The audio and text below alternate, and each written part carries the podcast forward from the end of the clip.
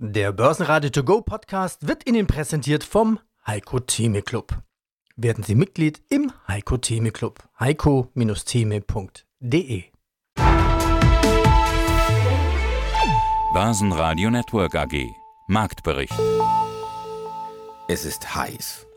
30 Grad in Deutschland, 40 Grad in Spanien und knapp 50 Grad in Tunesien. Auch auf dem Parkett ist es heiß.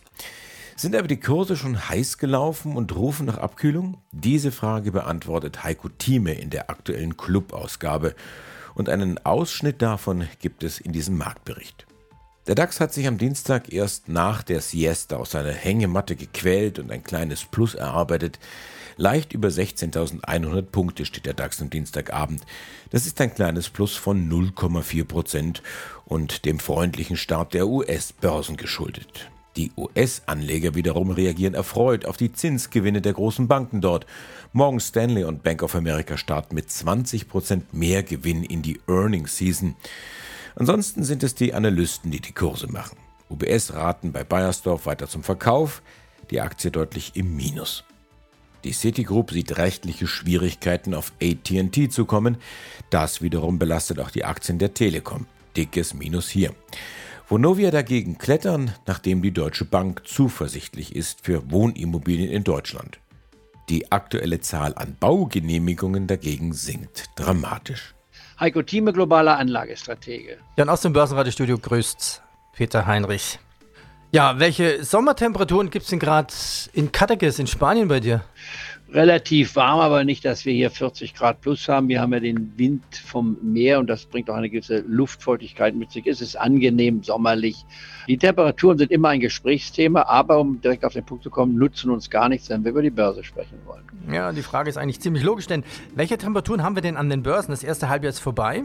Sind die Kurse an der Börse überhitzt, ist die Frage. Es muss doch mal das Pendel auch in die andere Richtung ausschlagen. Es gäbe ja viele Argumente, die für fallende Kurse sprechen. Also Nasdaq plus 45 Prozent year to date. Am 27. Juli äh, weitere Zinsschritte EZB. Die will oder muss die Zinsen ja anheben, um die Wirtschaft zu bremsen, also bewusst in die Rezession führen. Die Staaten werden nichts gegen Inflation tun, die entschulden sich dabei. Ja, und allein saisonal müsste doch eigentlich eine Korrekturphase beginnen. Also die Liste meiner Argumente für das Pendel in die andere Richtung, ich könnte es noch weiterführen.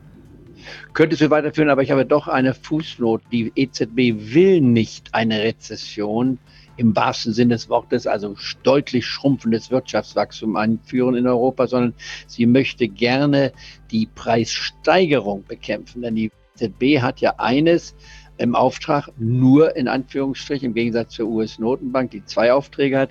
Bei der EZB heißt es Inflation. Und da ist es nicht die zwei vor dem Komma, sondern die zwei Punkt aus. Und die will sie anstreben. Ich gehöre zu den ganz, ganz wenigen, muss ich von vornherein sagen, die glauben, das ist möglich. Ob das jetzt 2,0 ist oder 2,2 oder 3 oder 4, das lasse ich mal offen. Aber es ist deutlich unter 3 und hört nicht schon bei 3 auf, sondern es wird eine 2 deutlich vor dem Komma stehen mit einer kleinen Zahl hinterher, wenn überhaupt. Es könnte sogar deflatorisch temporär sein. In anderen Worten, das ist die Intention. Dass dabei das Wirtschaftswachstum abgebremst wird, ist richtig. Und wir haben ja schon technisch gesehen in Deutschland eine Rezession, wenn auch nur eine ganz milde, die nur ein Teil der Bevölkerung auch gehe ich mal ganz kurz die DAX-Werte durch, wenn das unseren Clubmitgliedern noch von Interesse ist, machen wir mal etwas, was wir nicht so häufig tun, vielleicht auch mal ganz interessant ist, im Zeitraffertempo nehme ich mal den DAX und sage, was ist eigentlich interessant im DAX? Ja, die Adidas haben wir gekauft, da war sie bei 96, muss ich bei 173 sagen, Adidas ist ein Kauf. Dann würde ich ja meinen Durchschnittskost gleich auf 140 hoch erhöhen und das will ich nicht. Also Adidas kann man halten mit der Stop-Absicherung, man hat höchstens noch ein Drittel drin, wenn überhaupt. Airbus ist interessant, würde mich erst unter 120 reizen, ich war aber langfristig in gute Position. Allianz ist ein Dauerbrenner, haben wir deutlich niedrigen Kursen empfohlen bitte weiterhin zu halten. BSF zwischen 46, jetzt knapp heute 2% im Plus zwischen 45 und 40 oder wenn man es nimmt, wenn man anfängt, die erste Tranche 15% nieder und dann die nächste Tranche nimmt, kann man sich einkaufen bis auf die 36 Euro Basis. Ich hatte man drei Tranchen, es so weit fällt, weiß ich nicht. Und Zielrichtung ist 60 bis 80 Euro, Zeitraum zwei bis drei Jahre. Bayer das gleiche, man fängt hier bei 50 an, jetzt sind wir bei 51, man muss sich heute gerade kaufen, weil sie anderthalb. Mehr dazu gibt's im Heiko Thieme Club heiko-thieme.club. Mein Name ist Felix Rode, ich bin Geschäftsführer von AlphaStar und Fondsadvisor für die beiden Fonds AlphaStar Aktien und AlphaStar Dividenden.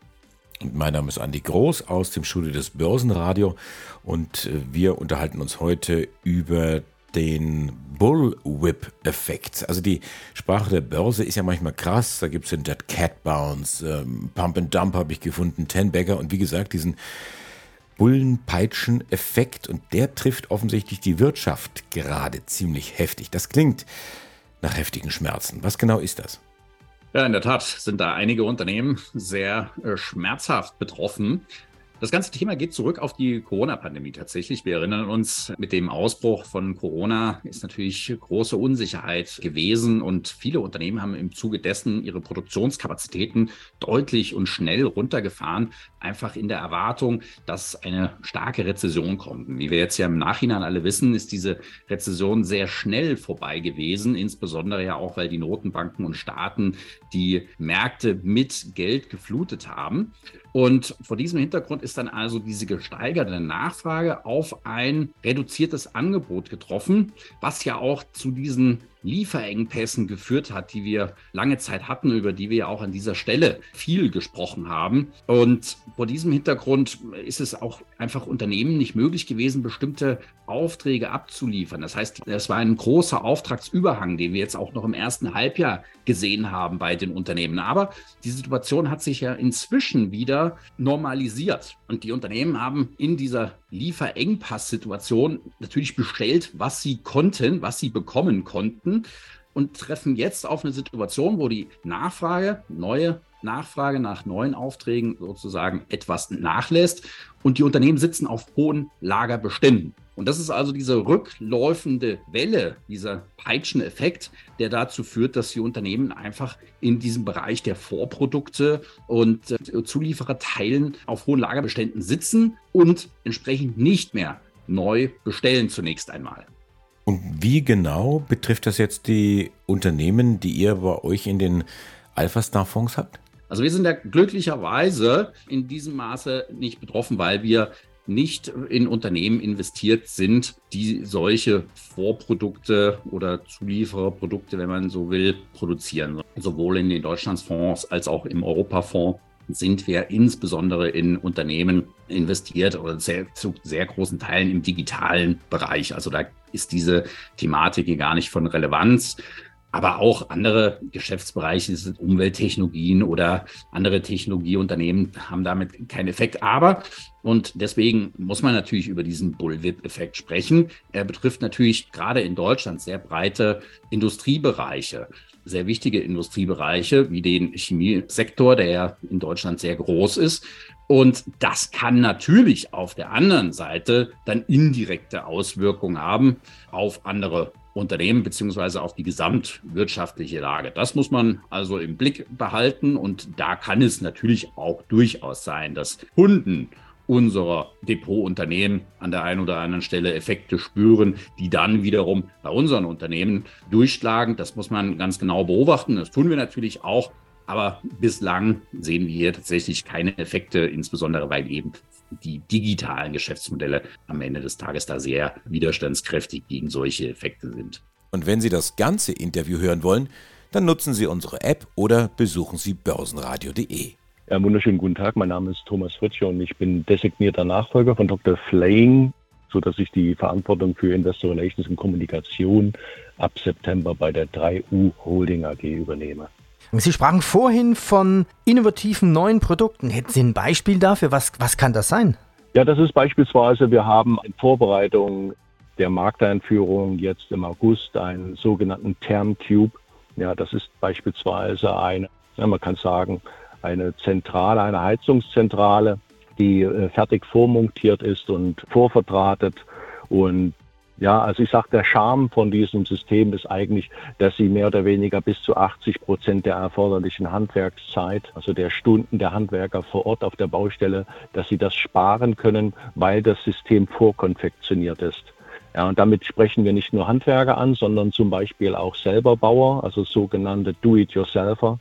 Ja, das heißt also, das System ermöglicht eben auch dem nicht-Profi, also dem Laien, so eine Installation einer Heizungsanlage und die funktionieren heutzutage ganz, ganz oft mit neuen modernen Wärmetauschern, mit Wärmepumpen, die werden dann aufgestellt und sind dann sozusagen ja also klimaneutral, umweltfreundlich und mit diesem System bereiten wir jetzt gerade die Markteinführung vor. Das ist momentan einmaliger Markt. Wir haben dazu auch Patente angemeldet und Gebrauchsmuster.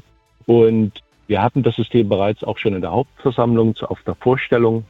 Und äh, das System erfreut sich wachsender Beliebtheit. Und äh, ich denke, das wird sich auch durch die Branchen und auch durch die Industrieteilnehmer und auch durch die Partner innerhalb der Sanitärheizungs- und Klimatechnik dann durchziehen und äh, entsprechend nachgefragt werden.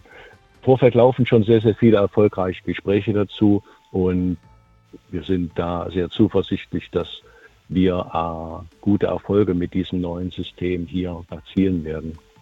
Ja, weiter nochmal zurück zum Segment erneuerbare Energien. Hier haben Sie ja eine ganze Reihe von Windparks und Windanlagen. Mhm. Es läuft ja gerade ein Repowering-Programm bei Ihren Windanlagen. Was ja. ist hier Stand die Dinge? Sie wollen ja quasi eine Verdreifachung der Nennleistung von derzeit 53 Megawatt auf dann ca. 150 bis 200 Megawatt.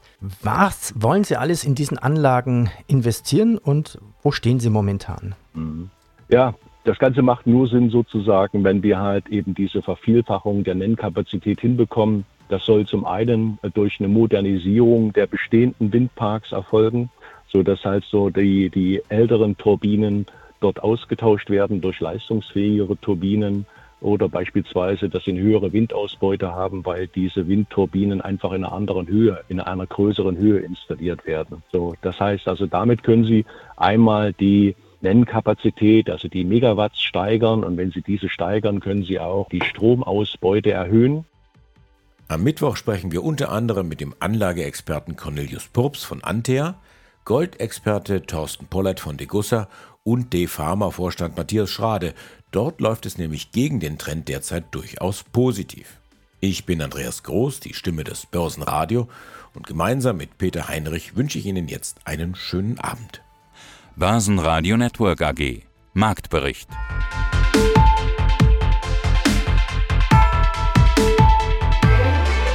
Das Börsenradio Nummer 1. Börsenradio Network AG. Der Börsenradio To Go Podcast wurde Ihnen präsentiert vom Heiko Theme Club. Werden Sie Mitglied im Heiko Theme Club. heiko-theme.de